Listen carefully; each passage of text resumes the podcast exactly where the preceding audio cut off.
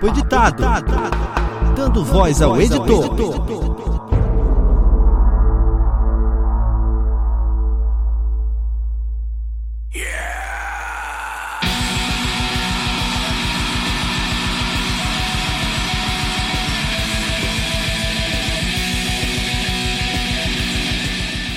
Saudações ouvintes, mais um papo editado no ar. Mais uma vez estamos aqui trazendo para vocês o mundo da podosfera, batendo um papo com mais um editor, trazendo o outro lado da podosfera, né? A pessoa que às vezes mesmo sendo host ou mesmo sendo ouvido, que faz o trabalho às vezes mais pesado. Quero fazer um agradecimento a quem tem nos acompanhado, o pessoal que tem mandado feedback, seja pelo Telegram, seja pelo site. Muito obrigado a todos e continue nos ouvindo. Vamos estar aí cada vez mais tentando trazer outros editores para conversar com a gente. Hoje aqui comigo, um dos hosts, né? O host e editor de um dos meus podcasts favoritos, posso falar aqui sem medo de errar, criadores de uma série que para mim é uma das séries mais fantásticas, seja em questão de diversão, seja em questão de informação, que são os guias definitivos. Já devem saber de quem eu tô falando. Tô aqui hoje com Guilherme Baldi. Olá, coisas e coisas! Tudo bem com vocês? Senhorá, meu querido, é um prazer estar aqui. Muito obrigado pelo convite. O prazer é todo meu. Eu sou um grande fã do Grande Coisa. Ah, que legal. Não tô aqui pra puxar saco de ninguém. A Podocera, você sabe como é que é. A gente Sim. conversa diretamente, a gente é franco um com o outro muitas vezes. Mas eu sou um grande fã do Grande Coisa. Eu lembro de como eu descobri o Grande Coisa foi através de agregadores, né? Eu sempre pesquisando por podcasts novos. Achei... Ah, é? Foi, foi por, por agregadores foi, mesmo? Foi por agregador. Olha só que legal. É difícil a gente achar um ouvinte que encontra a gente por agregador. Eu sou muito suspeito para falar, principalmente dos guias definitivos, porque Rússia, Austrália e agora também o da Islândia, para mim, estão entre os melhores, assim, dos guias. Ah, cara, o guia definitivo da Rússia, para mim, pessoalmente, é um dos meus favoritos. Depois do mais recente que a gente lançou aí, vem o guia definitivo da Islândia também, que foi um que eu gostei gostei muito de fazer. O da Austrália eu chorava de rir, né? Porque eu sou usuário Linux, como o pessoal conhece. Agora, toda uhum. vez que eu vou usar um dos meus editores de imagem, que é o GIMP, eu me lembro ah, lá bicho, da árvore só. do. Só o perigo. Exatamente.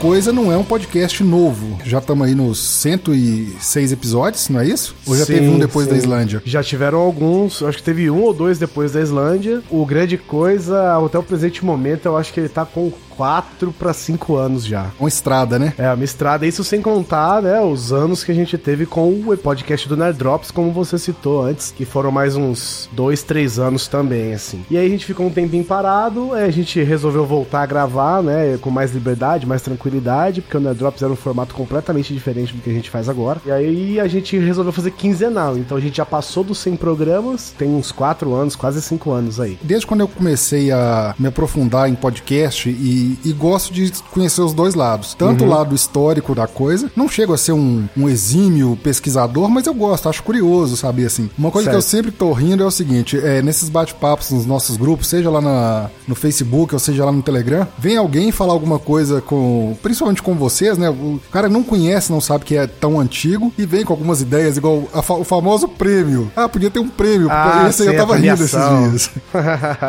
Porque, assim, para quem não sabe, já teve, já existiu isso, mas não, não vai ser isso o foco do nosso bate-papo. Mas para uhum. saber como, assim, o, o, o, Guilherme Baldi já tá nessa estrada do podcast e os seus companheiros também do Grande Coisa, né? Uma pergunta, Sim. cara. Como e por que podcast? Isso lá na época do Nerd Drops ainda. Cara, que pergunta, hein? Eu não sei dizer. Eu acho que o podcast, cara, a gente já teve um programa, não lembro com quem foi, acho que foi com o Bruno, Bruno, Bruno Aldi. Bruno Aldi do Los Ticos? É, do Los Ticos. Que ele perguntou assim: ah, se você pudesse encontrar o podcast e falar com ele, o que, que você falaria, né? Não, isso foi o Febrini. Febrini, isso, Febrini. Desculpa, Febrini. Ele perguntou, se você pudesse encontrar o podcast e perguntar alguma coisa para ele ou falar alguma coisa para ele, o que você diria, né? É, eu diria que você me bate, mas eu ainda te amo, né? Porque o podcast, eu entendo o podcast no geral, é claro que existem, né, os podcasts podcasts aí que estão na grande mídia, os grandes podcasts, as pessoas que vivem não só de podcast, mas da mídia gerada em torno deles. Mas o podcast, cara, ele é uma grande liberdade que você tem de pensamento, sabe? É como se você tivesse um blog, só que é um meio diferente de você transmitir o seu pensamento. E aí você escolheu fazer isso por áudio, né? Sim. E ele é muito apaixonante, cara. É gostoso de fazer. Você aprende coisas, né? Você aprende a editar, você aprende a sincronizar músicas, você, você vai aprendendo coisas, né? E eu acho que quando você tem a sua voz envolvida, que não é exatamente o vídeo que tem a sua cara envolvida, né? Sim. Quando, quando as pessoas ouvem a sua voz, eu acho que tem um pouco daquela nostalgia do rádio, que tanta gente que faz como quem ouve traz aquela proximidade para as pessoas, sabe? Porque você tá falando bem no, no ouvido da pessoa, sabe? Exato. Você tá falando ali no pé do ouvido da pessoa tal. e Acho que traz uma intimidade para pro negócio, assim. E podcast é um negócio apaixonante, né, cara? Você pode sofrer fazendo, você, ai meu Deus, tem que editar, você não aguenta, vai à noite e tal, mas no final você fala, porra, fiz um negócio legal, eu fiz uma coisa bacana. E aí, cara, podcast, eu sinto ele assim, sabe? Eu, eu gosto do podcast que ele é uma coisa assim, livre, assim. Você pode fazer o que você quiser, ele depende só de você. Tipo, não tem um grande YouTube onde você bota seus podcasts, não tem um grande canal de blogs onde você põe, você faz o seu podcast, você prepara o seu feed. É como se você. é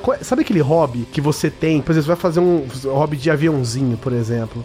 E aí você faz desde cortar madeira pra fazer as asas, fazer o negócio, até botar o negócio no ar, sabe? Eu acho que a palavra se encaixaria bem aqui. Ele é totalmente artesanal, né? Artesanal, é, eu Por acho mais que a também. tecnologia esteja totalmente envolvida. Sim, porque ele é, no final das contas, o podcast é um produto da tecnologia. Sim, sim. Né, ele, ele tá na internet, ele é feito no computador, ele não, não, não tem outra mídia, né? Se ele não tivesse na internet, ele seria rádio. né? Isso. Então, ele, ele nasceu da internet, ele é um produto de internet, mas ele tem essa coisa de ser manual, assim, de ser, como você falou mesmo, artesanal, sabe? Eu gosto disso. Ele acaba remetendo muito àquela questão dos, dos jornais, antigos jornais. Isso. Passeando entre as mídias, fazendo comparações. Claro, não tem como não comparar. Nenhuma mídia surgiu do nada e é inovadora. Todas elas são uma transformação daquilo que a gente já tem, né? Exatamente. Você estava falando aí sobre essa questão da paixão e de como se aprende com podcast. Eu acho impossível, durante essa nossa gravação, não citar várias vezes o que eu chamaria de carro-chefe, talvez lá do Grande Coisa, que são os guias definitivos. Certo. Que é por isso, é, é o como você aprende, como você promove entretenimento e diversão. Sim, e debate, sabe? Eu gosto de promover debate também, sabe? Gerar conversa, gerar assunto. Eu gosto disso também, né? Pelo menos nos podcasts que eu faço, né? É o que eu comentei ontem, o último entrevistado, que foi o Renan Cirilo, a gente tava conversando. Uma grande segredo e uma grande liberdade que a gente tem no podcast é isso. A, a sua pauta, o seu tema, ele não morreu ali na, no lançamento, né? Não, não. Mas vamos aqui puxar lá pro grande coisa. Nesse assunto, debate pós-lançamento. Qual dos grandes coisas foi maior sucesso, assim, de pós-lançamento? Foram duas grandes coisas que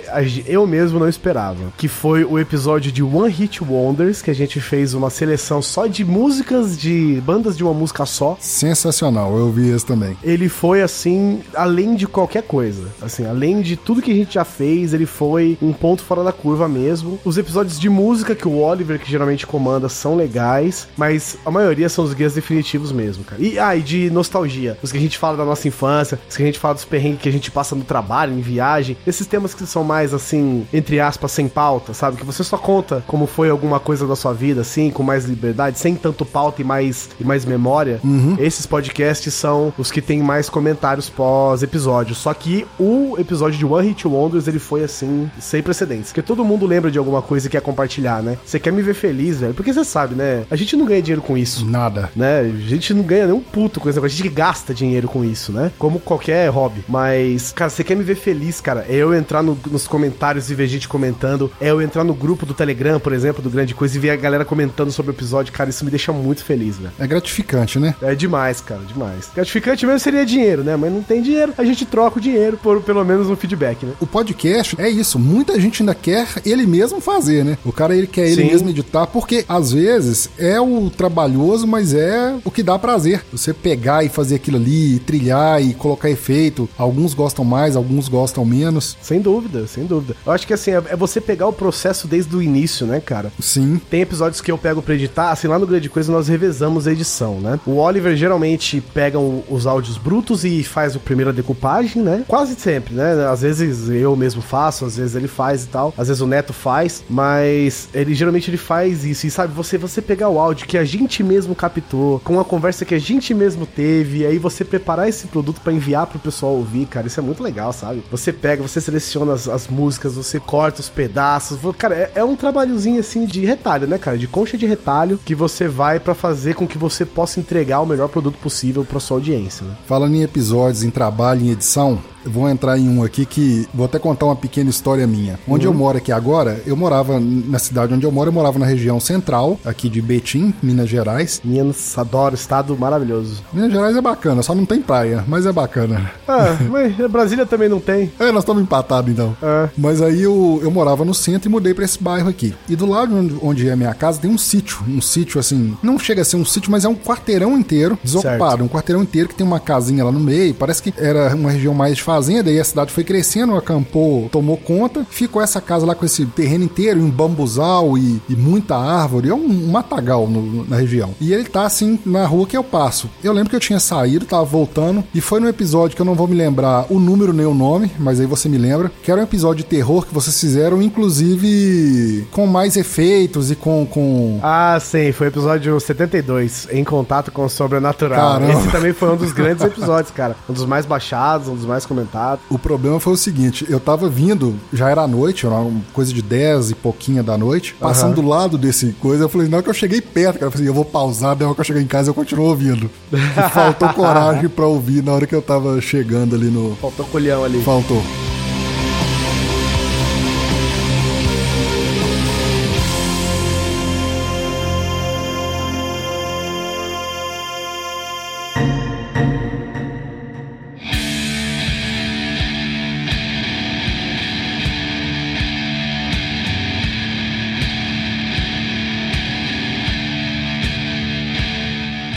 Mogle. Ainda lá nos guias. Uhum. Os guias, eles divertidos muito, vou insistir aqui, ou quem não conhece ainda, ouça. Certo, obrigado. Qual o nível de trabalho que dá para fazer uma pauta? Né? Vocês têm outros, inclusive, eu lembro que tem, eu não lembro se o nome, minha memória é péssima, já fica o pedido de uhum. perdão. Mas vocês tiveram a série lá do 007? Sim. Ela, sim, chegou, a ser, ela chegou a ser intitulada Guia Definitivo? Também não. Foi. Foi, né? Foi. O 007 foi Guia Definitivo também. A pergunta é o seguinte, qual o nível de trabalho e quem tá envolvido na preparação dessas pautas, porque isso envolve pesquisa, né? Por mais que você seja fã, admirador e conhecedor, igual no caso 007, uhum. envolve levantamento e pesquisa para na hora não ficar perdido. Envolve, cara. Essa é uma das coisas, principalmente nos guias, é uma das paradas assim que a gente faz questão, sabe? Porque assim, por exemplo, a Rússia é um exemplo, a Coreia do Norte que a gente fez também é um outro exemplo. Sim. Que quando você tem países que são fechados, né? A Rússia nem tanto, mas a Coreia do Norte mais, é muito fácil você encontrar mentira. Por exemplo, a Rússia, qualquer vídeo maluco que uma língua que você não entende, você você fala que é na Rússia. Exato. Né? A internet entende que é a Rússia. E nem sempre é a Rússia. Então, uma das coisas que a gente focou nos guias definitivos é: nós vamos procurar maluquices com fontes confiáveis. Exato. São com grandes portais, são com referências bibliográficas, são com fontes e contrafontes, com todas as coisas. E isso envolve um puta trabalho de pesquisa, cara. No final, o programa pode parecer que ele foi assim mais solto, mas ele envolveu um trabalho de pesquisa que a gente faz questão de acertar o máximo possível nas coisas que a gente faz, porque a realidade é engraçada. Exato. Mentir é, é legal, mas não tem graça. Quando você tá falando de um negócio que, pô, se ele pode ser legal e, e, e verdadeiro, por que, que a gente vai focar numa mentira? O trabalho dos guias definitivos envolve todo mundo, principalmente eu, que sou geralmente sou eu que começo as pautas dos guias definitivos, né? E aí o que eu faço? Eu vou correr na internet, o Oliver também, o Neto também. A gente vai correndo na internet procurando todo tipo de informação. A gente começa primeiro, assim, sei lá, fatos estranhos sobre a Rússia. E aí a gente entra naquele, sei lá, fatos estranhos do mundo 2017.blogspot.com. Aí já começa que você já começa a desconfiar. E aí a gente vai pegando os fatos pra gente ter um norte, né? Uhum. E aí a gente tem um norte e a gente começa. Ah, beleza, na Rússia as pessoas tomam vodka de ponta cabeça. O quão verdade é isso? Aí a gente começa a pesquisar cada item. E aí depois a gente começa a pesquisar assim, personagens estranhos da Rússia. A gente acha uma lista completamente duvidosa. E aí a gente começa a pesquisar cada personagem separadamente. Eu sei, ó, só o guia da Islândia, o último guia ele acabou com 20 páginas. Caramba, é muita coisa. É, ele começou com mais de 40. E nesse meio, eu tento baixar documentário, eu tento assistir reportagens sobre isso, eu tento anotar, né, as reportagens que eu assisto, os, os documentários que eu assisto, tudo para ter o máximo de informação possível e variada, de fontes variadas, né, para poder ter um guia o mais completo possível, porque a gente começou fazendo assim. Quando a gente foi fazer da Rússia, cara, o jeito que a gente surgiu o podcast da Rússia foi assim, cara, vamos falar sobre as loucuras da Rússia? Aí eu falei, vamos, né? Só que a gente nunca fez, né? A gente nunca tinha feito nada disso. Foi o primeiro guia definitivo, não foi? Foi, foi o da Rússia. Beleza. A gente nunca tinha feito nada disso, né? Aí a gente começou a pesquisar loucuras da Rússia. Aí eu acho que era o Polar até que tava comigo na, no dia. Eu falei, Polar, vamos tentar achar as loucuras da Rússia, mas com fontes confiáveis. Fontes confiáveis que eu digo é New York Times, é The Sun, Independent, sabe? Sites que tem um trabalho de, re- de jornalismo, né? É, lugares que tem jornalismo envolvido e não opinião O exclusivamente.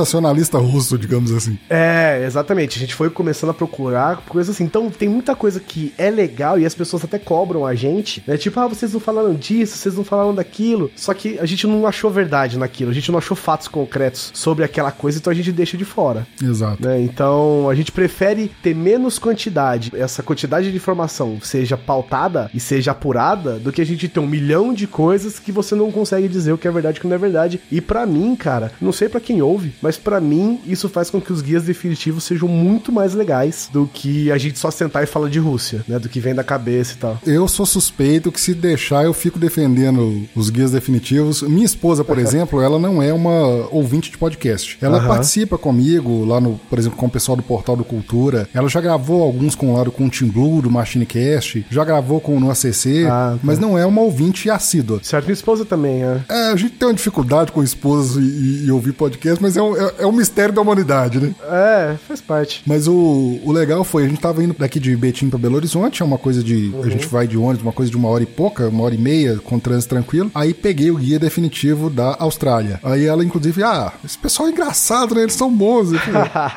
Que bom. Só- arrancou um elogio até dali.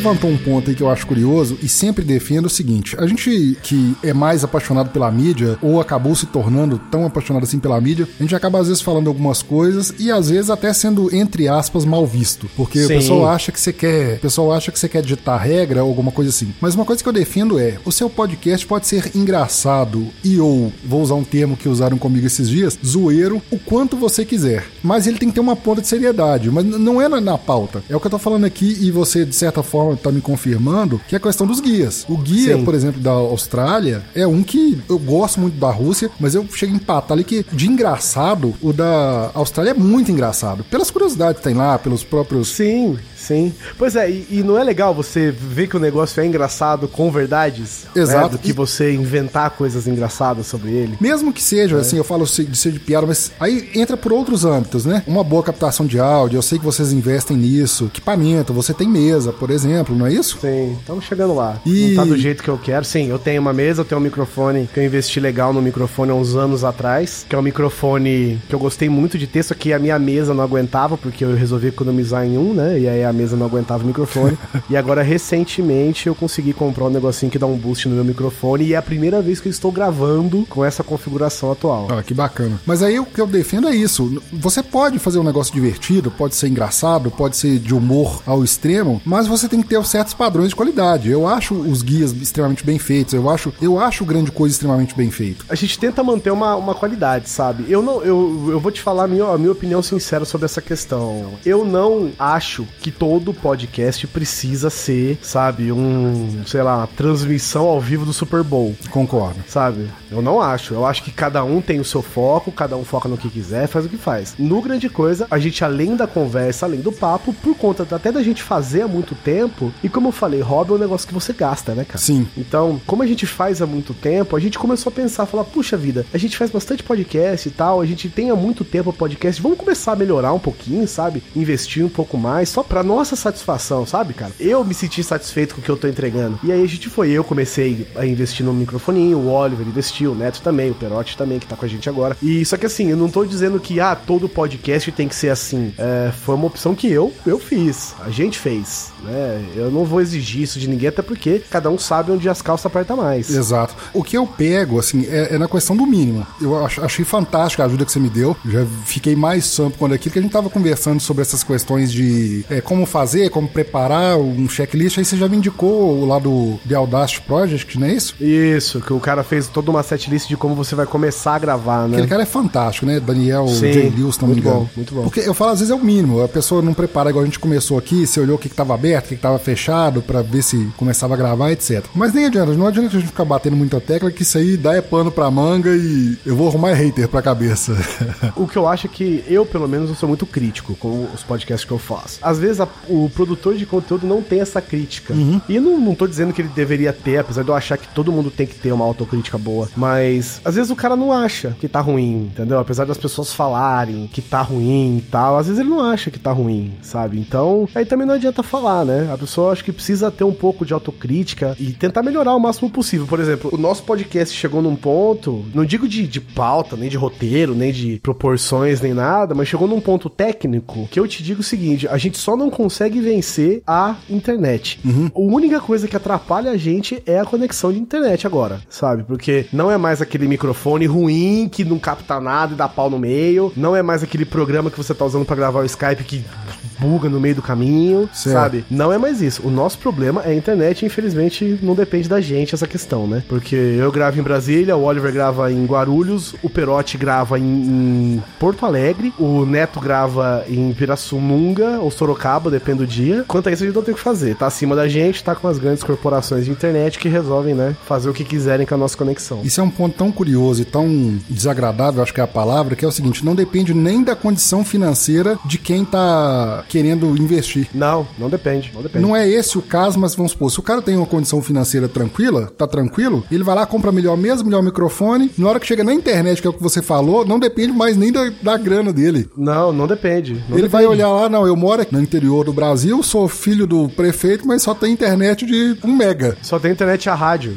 É, isso, cara. ainda acontece. E esse é o tipo de coisa que me deixa feliz com o podcast, entendeu? Porque mesmo com você, a internet e a rádio, mesmo com você, sei lá, internet de escada, com todos os problemas que você tiver, se você quiser fazer um podcast, você ainda faz. Faz. Vai ter uma qualidade técnica, né, de áudio de qualidade menor, mas cara, você vai conseguir passar a sua ideia, você vai passar a sua mensagem, você vai divertir as pessoas, você vai entreter, que pra mim esse tem que ser o foco. A gente não faz podcast pra gente, apesar da gente ter que estar satisfeito com o resultado que a gente tá tendo, eu não faço podcast pra mim. Se eu quiser um podcast pra eu ouvir, eu faço em casa aqui sozinho. Eu não preciso, sabe, gravar, editar, subir em servidor, pagar site, servidor, não sei o que. Eu faço pras outras pessoas ouvirem. E eu acho que só de disseminar, né? Se você tá disposto a disseminar a sua conversa e as pessoas souberem e perceberem que o que você tá querendo compartilhar é legítimo, é sincero, eu, por mim, eu deixo a qualidade passar, sabe? É, eu, eu prefiro um podcast interessante com uma qualidade ruim do que um podcast tecnicamente animal, completamente desinteressante, sabe? Essa foi uma conversa que eu tive, inclusive, com o Thiago Miro,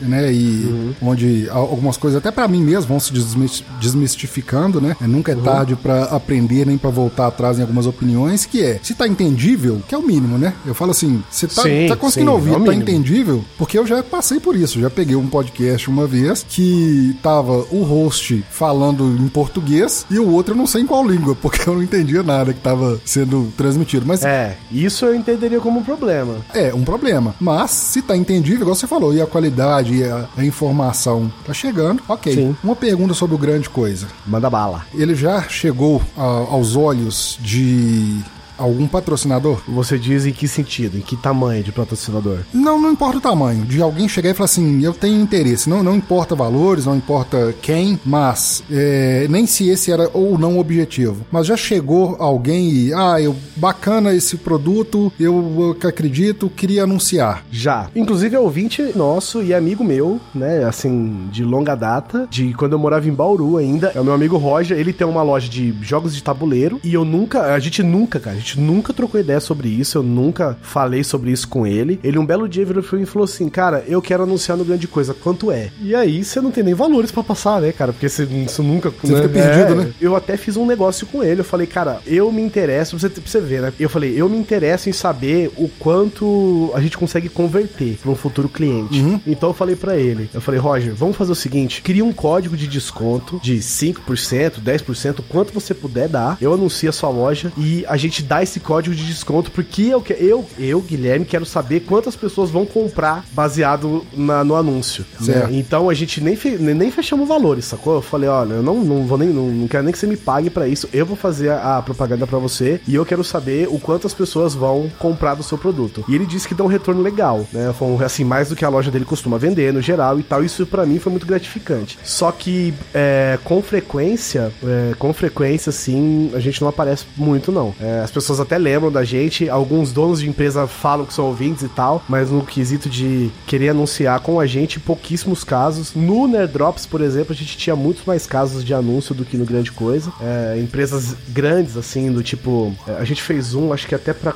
IBM uma vez. Ó, oh, bacana. É, não lembro se é IBM agora, cara. Eu posso mas é grande. É uma empresa de grande porte, a gente fez e tal. Mas o Grande Coisa não. Assim, eu já tentei entrar em contato com agências, inclusive agências que estão se tornando conhecidas por gerenciar podcasts, mas aparentemente Grande Coisa não é interessante para elas. Então, o que eu posso fazer, né? Continuo produzindo meu conteúdo e se pintar uma possibilidade pra frente, eu ficarei muito satisfeito. Se eu faço ele de graça, Alexandre, por que, que eu não vou receber para fazer, né? Então, ah, com certeza. Não é? Então, eu fico assim, a, a, atualmente o grande coisa não não teve nenhum cliente além do Roger, claro, que fez questão de, de, de participar com a gente porque ele é um fã, ele é um ouvinte, ele gosta da gente. Essa pergunta minha ela tem dois motivos. Um é a curiosidade no sentido de que o podcast tem esse potencial. Muitos empresários empresários, né, ainda não acreditam, porque a gente tem uma gama de ouvintes de todos os níveis. Sim. E, e sejam empresários, sejam não, mas muitos ainda não acreditam que aquilo possa dar um retorno. Sim, é porque a publicidade, é, eu sou publicitário,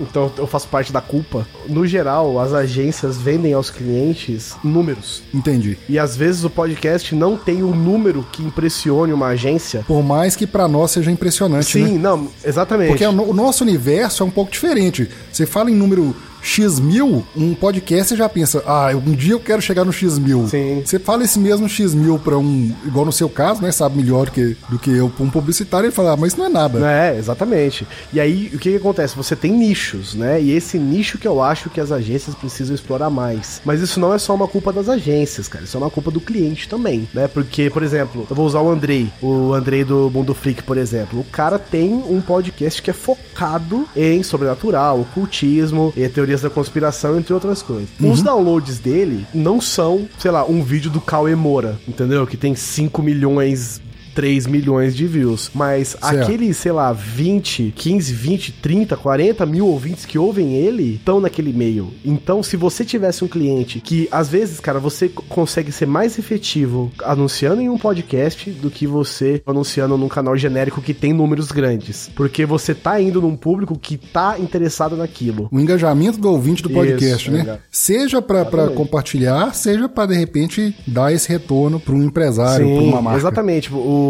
ah, porque assim, nem toda campanha publicitária, tá? Assim, salvo algumas coisas, nem toda campanha publicitária é feita para vender, tá? Apesar disso parecer estranho, mas nem toda campanha uhum. é para vender. Algumas campanhas são feitas só para que você lembre da marca. Porque daí, Exato. quando você for comprar, você tem a marca na sua cabeça. Então, indiretamente, isso te gera uma compra. Isso te gera venda, né? Mas não é assim, compra este produto, compra este livro, compra este negócio. A Coca-Cola, por exemplo, ela não vende refrigerante para você. Só que ela tá todo dia na televisão na sua cara lá, sabe? Ah, aproveite uhum. o momento, não sei que lá, não sei que lá, Coca-Cola. Quando você chega no mercado, bichão, o que, que você pensa na sua cabeça? Só Coca-Cola. Então, se você tem um público nichado, um público de foco, que tá com isso na cabeça e você anuncia lá, cara, você tem uma imagem de marca muito mais presente para aquele público, que talvez não seja um número grande, mas é um número muito mais engajado, talvez até muito mais eficiente. Exato. Mas eu acho que isso é um movimento natural, sabe, Alexandre? Como o podcast é uma coisa é, artesanal, na sua grande maioria, né? Nós temos o que? Tem mais de mil podcasts no Brasil cadastrados lá no, no TeaCast do, do Miro, sabe? Certo. Desses mil, mil e duzentos, quantos efetivamente você pode falar assim, não, esses aqui são como se fosse uma empresa mesmo que podem anunciar tranquilamente sem, sabe, que, que anunciam frequentemente. Você não enche uma mão. Você não enche uma né? mão. Não. Entendeu? Não enche. Então, você tem os expoentes, mas você tem um mundo de podcasts envolvidos ali que não estão dentro desse padrão. Isso faz parte também, né, cara? Do mesmo jeito que você tem mil canais de YouTube, mil programas de TV, mil programas de rádio, mil coisas assim, o podcast também tá aí. Só que assim, eu acho que é uma mídia que tá em expansão e eu acho que é uma questão de tempo e de trabalho dos produtores de conteúdo para que o podcast realmente apareça como uma mídia efetiva de publicação, de, veicu de veiculação de campanhas e publicidades e outros tipos de, de, né, de anúncios, não só publicidade exatamente. E eu acho que é uma questão de tempo e do, da produção de conteúdo só, cara. É a gente continuar fazendo nosso trabalho que uma hora a gente aparece de verdade. E querendo ou não, é uma mídia nova, né? A gente fala, fala, fala em 12, 11, 12 anos de podcast no Brasil, mas isso não é um, um período relevante para esse formato que a gente trabalha. Não, e o que eu digo é o seguinte, ele é muito diferente, né, cara? Sim. Esse é um dos principais problemas que eu vejo. Por exemplo, se você quer anunciar no YouTube e você quer anunciar na plataforma, você não quer anunciar com aquele youtuber específico, meu, você tem um lugar que você vira e fala assim: olha, toma aqui meu dinheiro, eu quero que apareça no YouTube, independente de, de que vídeo a pessoa esteja vendo, uhum. baseado no, no, nas palavras-chave. No podcast, não. Se ele quer anunciar comigo, tem que falar comigo. Direto. Se quer anunciar com você, tem que falar com você. Se quer anunciar com outro, tem que falar com outro. Então isso segmenta muito mais, né? Eu acho que uma das diferenças também do YouTube pro podcast ou, ou para esse, esse âmbito todo que a gente tá debatendo aqui é o seguinte: o YouTube é 8 ou 80. Pelo menos eu tenho essa, essa visão, mesmo que eu possa estar sendo um pouco radical, mas eu falo assim: o cara começa um canal, geralmente é das duas uma. Ou ele fica sempre ali por baixo, ou ele estoura, uhum. né? E quando estoura, são estouros é, astronômicos, né? Pesados, é. Sim. Tudo bem que eu tô sendo Exatos. um pouco radical, mas é o seguinte, o YouTube tem muito essa característica e o podcast não. O podcast não. é difícil alguém lançar, por mais que ele estoure e o cara faça muito sucesso, ele é muito faz muito sucesso, é muito ouvido no meio, não chega ao, ao, aos números igual você deu exemplo aí, né? Um Cauê Moura, é difícil qualquer podcast chegar. Sim, o pior vídeo do Cauê Moura provavelmente tem mais do que o melhor podcast. Sim. Sabe? Então, mas isso, mas eu acho que isso, isso faz parte e são mídias diferentes. Totalmente. Sabe? Não adianta você tentar comparar a, a, o sucesso de um YouTube com o sucesso de um podcast. Eu acho que são mídias completamente diferentes, elas coexistem, né? Você Sim. tem lá o que você faz no seu podcast, tem o canal do YouTube lá, são coisas diferentes, às vezes abordam o mesmo tema. Eu acho que quanto mais variedade você tiver, mais você escolhe as coisas, né? Mais você tem liberdade para escolher e para produzir. Porque, por exemplo, eu vou te falar, Alexandre, tudo bem, um vídeo de YouTube tem, sei lá, seus 4, 5 milhões e tal de views, mas eu vou falar pra você, você conseguir com que pessoas fiquem com a sua voz na cabeça delas por mais de hora, isso é algo que tem valor também. Muito, muito. Entendeu? Porque uma coisa é você ter um vídeo de 10 milhões de 4 minutos, que não tô desmerecendo qualidade de conteúdo ou qualquer coisa assim, mas você ter uma pessoa que optou, ela optou por ter a minha voz aqui, a voz do Guizão, na cabeça dela por uma hora e meia, isso tem seu valor. O YouTube, ele não consegue, ao contrário da gente, com exceções, né? Raríssimas exceções, ele claro, não consegue claro. prender tanto tempo. O cara às vezes já fica pela própria cultura. E o podcast não, você pega aí podcast de uma hora e meia, duas, alguns bem longos e, Sim, e tem essa cinco fidelidade. horas.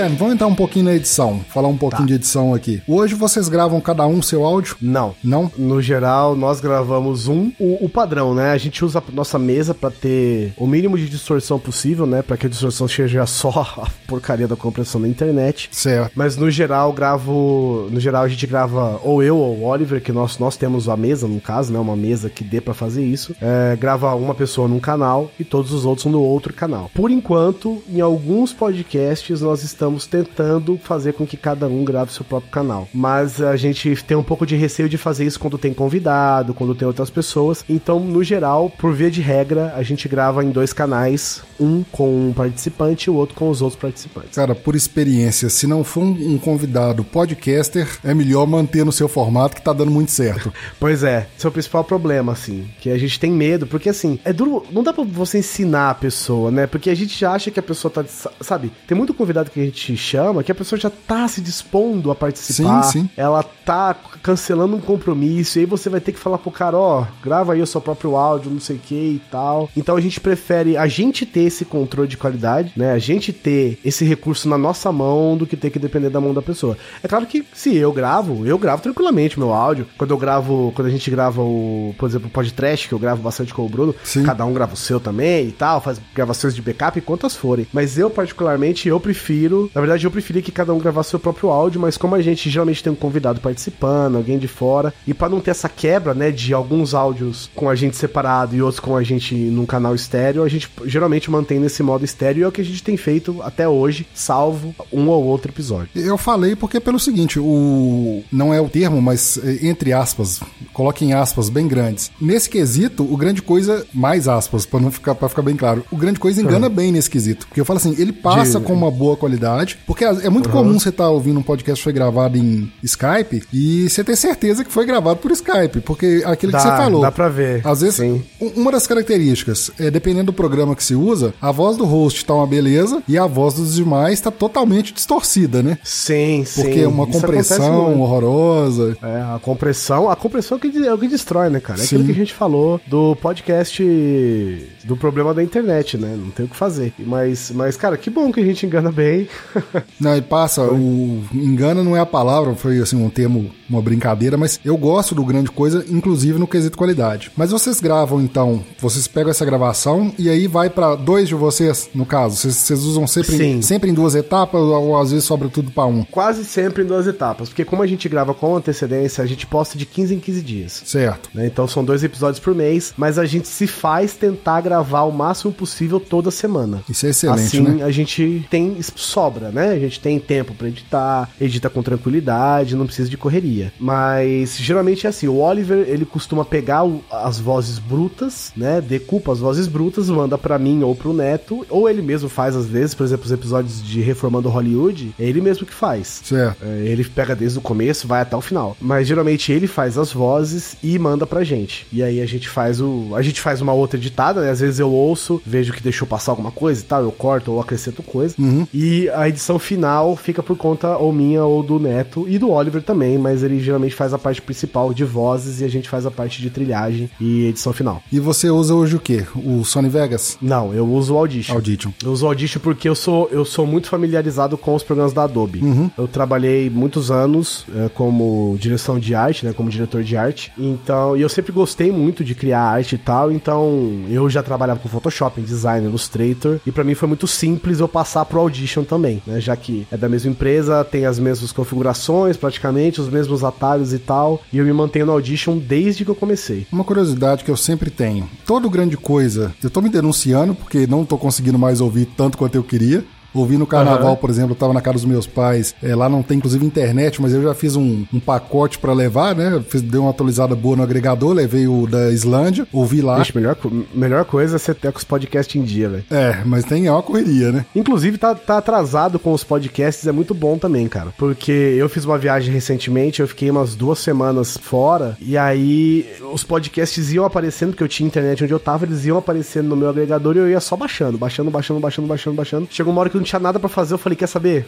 Vou botar tudo em dia. Aí eu fui ouvindo podcast de semanas atrás, de, sabe? Então, você tem muito tempo, né? Fica com muito tempo, assim. Você preenche muito do seu tempo enquanto você tá ouvindo um podcast. Isso me. Eu gosto muito disso. Uma pergunta dentro disso, então. Você viaja muito? Eu sei que algum, algum de vocês lá viaja muito, ou trabalha viajando. Sim. É, o Oliver ele trabalha mais viajando. É. Eu viajei mais, assim, ano passado, por exemplo, eu viajei bastante. E... Mas são, são viagens rápidas, né? O Oliver, geralmente, quando viaja, ele fica uma semana, duas semanas, três semanas. O meu, geralmente, dois dias, três dias no máximo. Mas eu viajei bastante, cara. Viajei bastante ano passado. Isso ajuda bem, né? Colocar. Ajuda. É, aliás, depende de quem às vezes viaja dirigindo, pode ter uma certa dificuldade, ou ter uma preferência por música ou por não ouvir. Mas quem às vezes viaja ou de ônibus ou mesmo de avião, aí você tem um tempo a mais pra colocar as coisas em dia. Sim, sim. E a maioria das viagens de avião que eu faço a, trabalho ou a lazer mesmo, duram o tempo de um podcast, né? Então, é, você ouve enquanto você tá no ar mesmo. Aí depois você chega, você praticamente acabou ele. Então, pra mim é muito bom, assim. Tipo, ah, esse voo vai durar uma hora e trinta. Aí eu falo, pô, deixa eu ver o que, que eu tenho de uma hora e trinta aqui. Ah, tem esse podcast. Tá, vou ouvir. Aí eu vou ouvindo, a hora que acaba o podcast o avião já tá pousando e eu tenho um pouco de medo de voar, então me conforta, sabe? Fica Passa, inclusive, mais rápido, conversando. É, passa bem mais rápido. Todo ou quase todo podcast, você está nele? Todo, quase todo grande coisa. Você está Sim. presente? Sim, sim, porque eu sou o host. Aí você tem esse fator a seu favor. O que você vai editar, Sim. você já sabe. É, eu já sei o que eu quero cortar, né? Isso, isso, já tem sim, mente. Sim, eu já sei o que eu quero deixar. Mas assim, eu por ser host, significa que eu apresento o episódio, sabe, Alexandre? Certo. Não é aquela coisa assim, é que sou eu quem controla as outras pessoas, que sou eu que decide não sei o que, não sei o que, não sei o que lá. Eu sou só o cara que dá o bom dia pra galera e que começa o programa, geralmente. É, de todo o resto, a gente tem um entrosamento muito bom, cara. É, Sim. A gente tá há quatro anos junto, eu e o Oliver, a gente tá há sete anos fazendo podcast juntos, então a gente tem um entrosamento muito bom. Apesar de eu ser o host e fazer questão de participar de quase todos os programas que eu posso, isso não quer dizer que eu sou quem controla o negócio, né? Eu, eu a acho que uma gente- confusão que eu ouço às vezes em alguns podcasts é o seguinte: ou achar que o host é isso aí que você falou que é o controlador, né? Que É o rei, é o rei do negócio. ou que ele tem que saber tudo, ele tem que falar mais do que todo mundo, sendo que Ah, às vezes sim. não, o, o host pode fazer aquele papel que a gente chama, né? Se tem no último episódio, o papel do orelha, o cara que às vezes Sim. levanta, levanta as perguntas. Claro, com certeza. Eu acho assim, é o que eu falei, eu acho que tem que ser genuíno, sabe? Uhum. Se eu não sei, eu falo que eu não sei, cara. Por que, que eu vou fingir que eu sei? Entendeu? Se é mais legal, eu- por exemplo, se eu quero que o cara explica e eu não sei, pô, explica aí. O que que é? O que que não é? Então, as pessoas, inclusive, isso é um problema que eu acho, que eu, inclusive, eu, acho que até que os próprios podcasters têm, de achar que por ele ser host, ele tem que ser o objeto intocável da chamada. Sabe? Ele tem que ser o cara que sabe de tudo, que sabe todas as voltas e reviravoltas. Não tem nada, velho. Não tem nada. Eu sou host porque eu sou o cara que apresenta. Porque um belo dia eu puxei a apresentação, fui ficando, né? E aí pronto.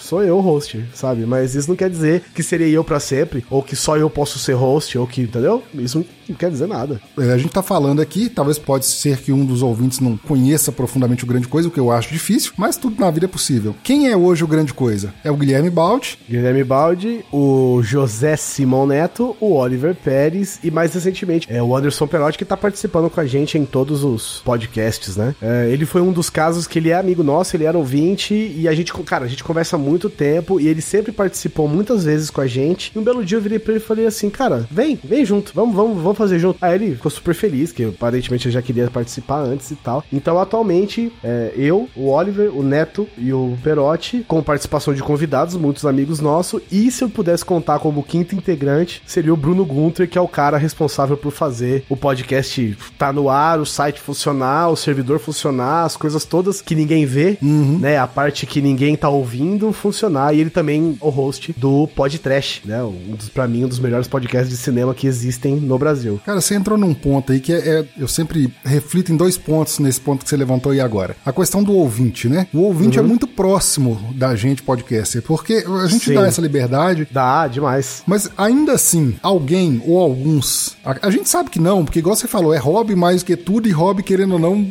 mais gasta do que dá retorno. Mas ainda tem aquele ouvinte que te considera o. Nossa, é o Gui Baldi do grande coisa. Você esbarra nisso ainda? Esbarro, cara. Você acredita? Eu esbarro isso online.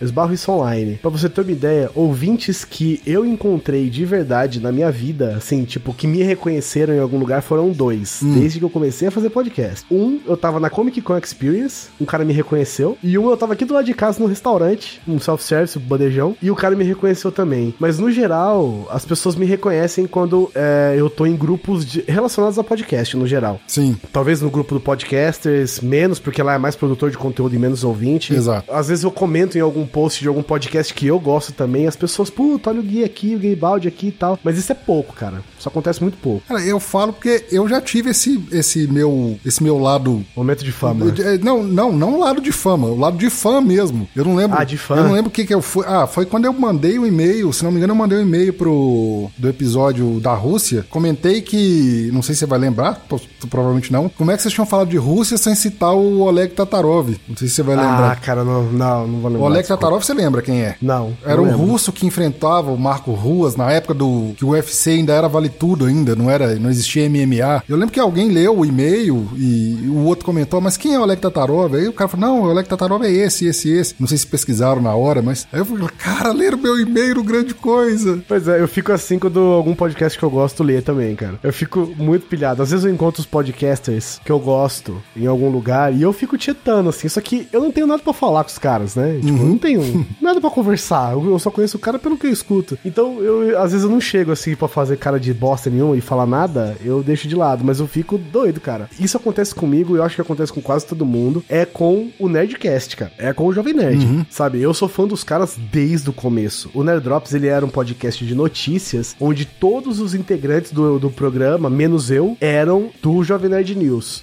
As notícias geralmente eram do Jovem Nerd News, e a gente, depois a gente foi mudando, né, pra, pra internet no geral. E pra mim, até hoje, cara, eu sou fãzaço, eu conheço, eu já tive a oportunidade de, con- de conhecer o Alexandre, o Dave, eu sou amigo do Mal, né, o, o Mal Roboto. Né, que trabalha pro Jovem Nerd. E eu sou Tiete, velho. Quando, quando sai um episódio, eu viro pro Maurício e falo, Maurício, que episódio foda, cara, não sei o que e tal, sabe? E assim, eu sou Tiete mesmo, cara. E eu gosto, mas no geral, a- alguns podcasters eu vejo como amigos. Cara, você citou do- dois pontos aí agora, que é o seguinte, impossível não sair desse tema que a gente tava conversando agora e entrar nele. Tem um fã que às vezes até te, te dá mais crédito do que a gente tem, né? Não vou falar pra você, pra Ah, não pessoa mal, mas sim. o cara às vezes vê a gente, nossa, eu tô conversando com o senhor A aqui, o senhor... Teve um menino esses dias que fez isso, cara, nem acredito que você me respondeu, eu falei, caramba, nem eu acredito que você tá tendo essa... Cara, às vezes, às, às vezes tem ouvinte ou outro do Grande Coisa, porque essa é a questão da liberdade, né? A, gente, a gente fica muito próximo da pessoa, mas a gente tem um distanciamento natural, né? Porque nós não estamos ao vivo, eu não tô falando diretamente com aquela pessoa, apesar dela estar me ouvindo, né? Diretamente no ouvido dela. Exato. Mas tem esse distanciamento. Então, eu já vi ouvinte falando assim, cara, não acredito que eu tô conversando com você, Guilherme, Guizão, sabe? Eu falo, cara, larga mano, você é tonto. sabe? Você tá doido. E eu, às vezes, recebo elogio e eu não sei lidar, velho. Sabe? A gente fica sem, sem graça, né, Eu cara? fico fica- sem gracíssimo, eu fico sem gracíssimo, cara. Então eu não sei lidar, assim. Então quando as pessoas começam. Às vezes acontece, né? Principalmente quando a gente lança um episódio bem legal, assim. Ou, ou quando começa a entrar muito ouvinte novo no grupo, por exemplo. As pessoas, puto, o Guizão tá aqui, eu não sabia tal, sabe? Tipo, as pessoas não esperam encontrar você lá, né? Mas, pô, o podcast é meu, o grupo é meu, sabe? Por que, que eu não vou estar lá? sabe? Então. É porque, infelizmente, isso acontece, cara. Existem grupos Pois que é, onde o. isso acontece. Às vezes nem critico, porque a gente não sabe o motivo. Por exemplo, é, é impossível não citar, Jovem Nerd e Azagal são pessoas ocupadíssimas, onde o podcast é mais uma das ferramentas que ele tem, né? Sim, em prol do sim. sustento de toda empresa que eles gerenciam e tal. Os caras não Claro. tem como, às vezes, ficar. Nem podem se correr ao risco, que era outra pergunta que eu queria entrar, porque a gente, assim como lida com fã, a gente lida com hater. E você não pode estar arriscando, né? Você que o grande coisa virou uma empresa. A grande coisa tem a grande coisa história, a grande coisa. Sim, sim, você tem todo um mercado seu. Você tem não pode se dar o assim. luxo de ficar, é, às vezes, de papo com o fã. Talvez eu possa estar sendo um pouco, é, sei lá, usando o termo errado ou pegando um pouco pesado, mas pra correr o risco de, de repente, alguém te interpretar mal ou de alguma opinião sua ser colocada ao extremo, ou mesmo que seja uma, Sim, uma, diver- uma divergência e aquilo ali cair na mão de hater. O grande coisa hoje, tem haters ou muitos haters? Cara, poucos. Bem poucos mesmo, assim. Algumas pessoas são mais haters individuais de um ou outro participante do que do grande coisa em si. É, eu, fico, eu fico muito feliz com isso até, sabe? cara? De que as pessoas não... Que a gente não, não, não é odiado, né? Porque você ser odiado, cara, na internet é um segundo. É. Né? Então eu acho que a gente faz um trabalho legal a ponto de que as pessoas ou curtem ou não curtem, tudo bem. Também não é obrigado a gostar de nada do que eu faço Exato. mas que também não chegam a ponto de odiarem, né? Então eu acho que isso isso acontece, já recebemos muita reclamação, já recebemos xingamento, mas eu eu não me foco muito nisso não, apesar que isso me afeta bastante, mas eu prefiro focar em quem gosta da gente do que em quem não gosta da gente. Mas tem muito poucos, cara, tem muito poucos. Eu vou te falar que a gente recebe mais reclamação de determinados convidados que participam do programa do que da gente em si, assim. Entendi. Mas chega, é reclamação ou seria hater, hater mesmo? Hate mesmo, Ah, né? tá. Cara, a- assim, é muita, muitas vezes a reclamação é por alguma, algum ponto de vista abordado, alguma opinião dita, e raramente hate mesmo. Raramente é um hate gratuito. E quando. E, mas não vou falar que não tem. Tem sim, mas não é muito não. Aquele hater assim, ah, eu sei onde você tá e vou te achar achar. É, tem muito, tem muito hate, cara. É. Às vezes quando eu participo de algum outro episódio, talvez no seu aconteça isso, as pessoas me odeiam automaticamente, eu não sei porquê. Então, às vezes a pessoa vira e fala assim, ah, odeio esse guizão, cara idiota, tal, não sei o quê. E aí eu geralmente eu fico de olho nos programas que eu participo e comento junto, sabe? Uhum. Eu falo, ah, por que, que você me odeia, cara? O que, que eu fiz? Não sei o quê. Aí, pessoa, aí você vê que a pessoa só quer atenção, e aí ela começa a trocar ideia com você e tal, e você vê que a pessoa só tava querendo causar mesmo, e na verdade ela nem te odeia de verdade, ou odeia qualquer coisa específica. Tá carente, né? É, só tá carente, sabe? A liberdade, o poder da internet, né? Aproxima todo mundo, mas aproxima Sim. a distância. Aí o cara pode é. falar o que quer e pode questionar da forma que quer. É, porque eu não sou físico, né? É, e o Guizão, o Guizão é um babaca, é. mas e, e, o dia que e... se encontrar? Ah, cara, não era assim. É muito complicado, a internet propicia Às vezes, ah, eu achei que você era babaca, mas você não é, ou eu achei que você não era e você é, também tem isso, né? A internet propicia isso muito, né? Demais, demais, é um terreno fértil demais pra, pra tudo isso, né?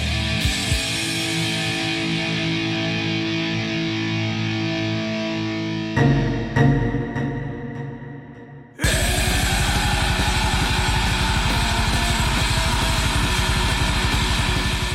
Cara, você falou lá atrás sobre o começo, né, lá do Nerdrops. O que que influenciou a criação do Nerdrops? Foi o próprio Nerdcast? Foi o Jovem Nerd? Eu, na verdade, eu ouvia muito Nerdcast. Eu escuto, eu, eu acesso o Jovem Nerd desde quando não tinha Nerdcast. Quando ele era um bligzinho lazarento lá no meio do IG, com aquelas versões resumidas que eles faziam lá e tal, tudo... Ainda era tudo, ainda era né? tudo mato lá no... É, era tudo mato. e aí eu me interessei muito pela mídia e eu conheci algumas pessoas na internet. Uma amiga minha, ela tinha um blog, eu nem lembro, cara, desculpas, eu não lembro nem o nome da pessoa e nem do blog. E aí eu falei, cara, você podia fazer um podcast, eu edito para você, eu faço as coisas para você. E aí eu comecei a fazer e tal. E nesse meio tempo eu já ouvia o Dimensão Nerd, com o Polar, o Schiavini, outro pessoal, o Oliver, eu acho que tava, a Gentone, Súcio, o pessoal. Caramba, esse eu nem conheço, nem nunca ouvi. É, pois é. E aí eu ouvia eles e tal. E eu descobri que o Polar, que ele era o editor-chefe do Jovem Nerd News na época, ele era de Bauru e ele tava no podcast. E eu falei, cara, vou tirar umas dúvidas com ele. Uhum. E aí eu comecei a falar com ele, falei, e o mesmo esquema, cara, não acredito, Polar, velho, como assim? Eu tô falando com o Polar e tal. E aí eu fui falar com ele, ele era muito acessível e tal. Aí a gente começou a conversar e um, sei lá, um mês, dois meses depois, ele virou pra mim e falou assim: escuta, eu vou começar um projeto novo, você não quer participar? Aí, que bacana. Eu falei, cara, quero, quero sim. E aí foi o Nerd Drops, né? E a gente começou o Nerd Drops e fomos até, sei lá quantos anos, e aí depois paramos, começamos um grande coisa. E foi assim, nisso eu conheci muita gente, cara, conheci muito, participei de muito prêmio. Ganhou. Né? O famoso. Participou, né? Ganhei, né? ganhei, tô esperando receber até hoje. É. Entre outras coisas, né? E, mas eu comecei sim ouvindo. Eu, eu comecei como todo mundo que começou podcast, cara, ouvindo podcast. Sim. Eu comecei ouvindo, me apaixonei pelo formato de mídia, apaixonei pelo jeito que ela é produzida, apaixonei como eu mesmo, sozinho, aqui na minha casa, posso fazer um podcast. Optei por fazer, conheci pessoas que sabiam fazer, me ensinaram, aprendi a fazer, né? E, e sigo fazendo até hoje. E a edição? Como é que chegou ao Guizão? Cara, foi no faz aí.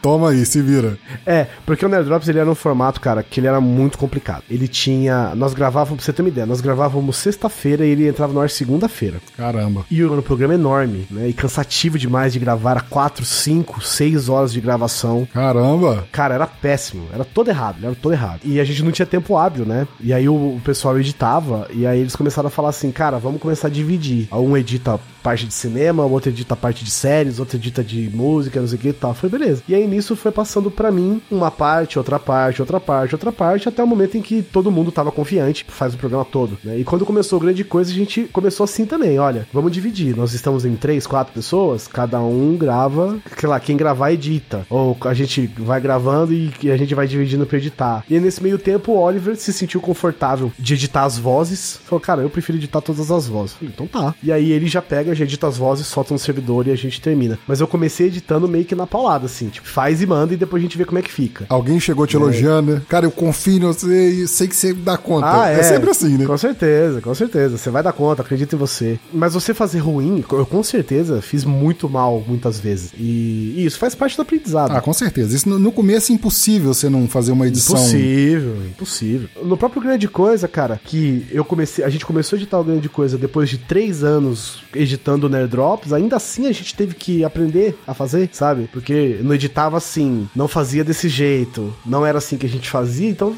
até lá a gente foi aprendendo a fazer, definindo uma identidade, entre outras coisas. Cara, isso aí é, é aprender. Quando você se sente confortável com as ferramentas que você usa, aí você só precisa botar o processo criativo, né, pra funcionar. Exato. E o processo criativo é na, na tentativa e erro mesmo, cara. É, ó, ficou bom nesse, ou ficou ruim, mas não dá tempo de consertar, vamos soltar assim, lembra de não fazer isso na próxima e não sei o que e tal, até uma hora que você acerta. Guizão, a gente teria assunto aqui pra uma semana. Porque se a gente falar só do grande coisa, você vê que já são cento e cacetado episódios, né? Até isso aqui ir ao É. ar. Tem a outra, a história do, do pré-grande coisa, né? Pré Sim. do Nerd Drops. Tem a história pós, tem todo o envolvimento da podosfera. Tem a história do nome do grande coisa. Ah, então você vai contar agora. o grande coisa é o seguinte, porque a gente tava tentando achar um nome que todo mundo tinha que concordar com o nome, né? Quando a gente ia voltar. E eu provavelmente venci a galera no cansaço, né? Que eu fui dando nomes e nomes e nomes e nomes e nomes, nomes vários. Chegou uma hora que ninguém aguentava mais. E aí, quando eu cheguei pro grande coisa, eu pensei no seguinte: eu falei, cara, uma coisa que eu tenho raiva é quando você tá vendo alguma coisa ou você tá lendo alguma coisa e você tá é, assistindo alguma coisa, tá ouvindo até. Você escuta assim, por exemplo, tipo, sei lá, a festa do cowboy, a maior festa de cowboy, sabe? Não sei, ou sei lá, programa da, da Angélica, o seu programa de não sei o que, sabe? Isso me irrita. O melhor podcast do Brasil, que inclusive tem dono isso aí. É, mas ele fez por, por piada Sim, também, sim. né? E aí, só que isso me irrita muito. E isso é um, é um jogo muito comum da publicidade, né? cara? E isso me deixa muito chateado. É que nem quando você fala assim, um novo conceito e não sei o que. Isso aí é morte pra mim. Clichês da publicidade. É, exatamente. E quando eu pensei no grande coisa, eu pensei assim, quero que o nome não dê expectativa. Então o nome já veio com slogan, né? Hoje a gente nem usa tanto mais o slogan, mas é assim, grande coisa, um podcast que é bom, mas que também não é lá grande coisa. Cara, mas eu, eu ouço, eu já associo.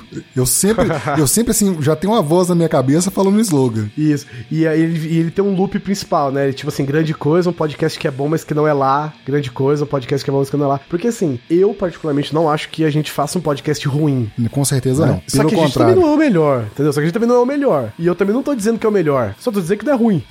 entendeu? Se você tá vindo escutar o melhor, talvez não seja aqui. Se você quer escutar um podcast que é bom, você vai aqui e você escuta. É bom, mas não é lá grande coisa. Exatamente, é bom, mas também, sabe, não é, meu Deus do céu. Então, o que a gente fez, e aí todo mundo gostou, foi que eu quis quebrar a expectativa já, entendeu? Então ele chama grande coisa, se você só lê grande coisa, ele parece, né, que é um nome prepotente, um nome superlativo, né? Mas não é. É um pod- grande coisa, a gente faz podcast bom, mas também não faz um podcast que, nossa senhora, que podcast sensacional. Então, se você quiser ouvir, se você gostar, muito bem-vindo, mas se você achar que encontrou coisa melhor em outro lugar, muito obrigado por ter ouvido. Cara, ainda tem uma brincadeira no nome aí que eu não sei se vocês pensaram nisso, eu não sei se vocês sabem, mas pelo menos na região nossa aqui, o grande coisa geralmente vem rebatendo o cara que vem elogiando. Por exemplo, o cara comprou o último modelo do telefone X lá. Sim, Aqui, aí você quer, você quer diminuir, né, a pessoa, né? É, falar, ah, grande coisa esse negócio aí. É, isso fazia parte também. E já faz um jabá do grande coisa.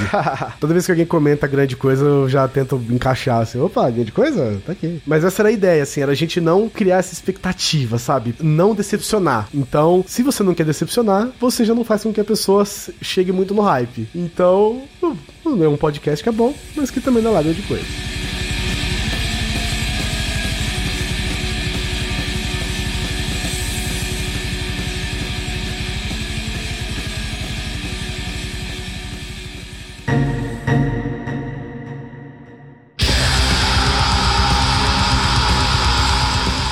Vou te pedir duas indicações. Eu tô criando esse padrãozinho aqui no final do programa. Uma Certo. indicação do Grande Coisa.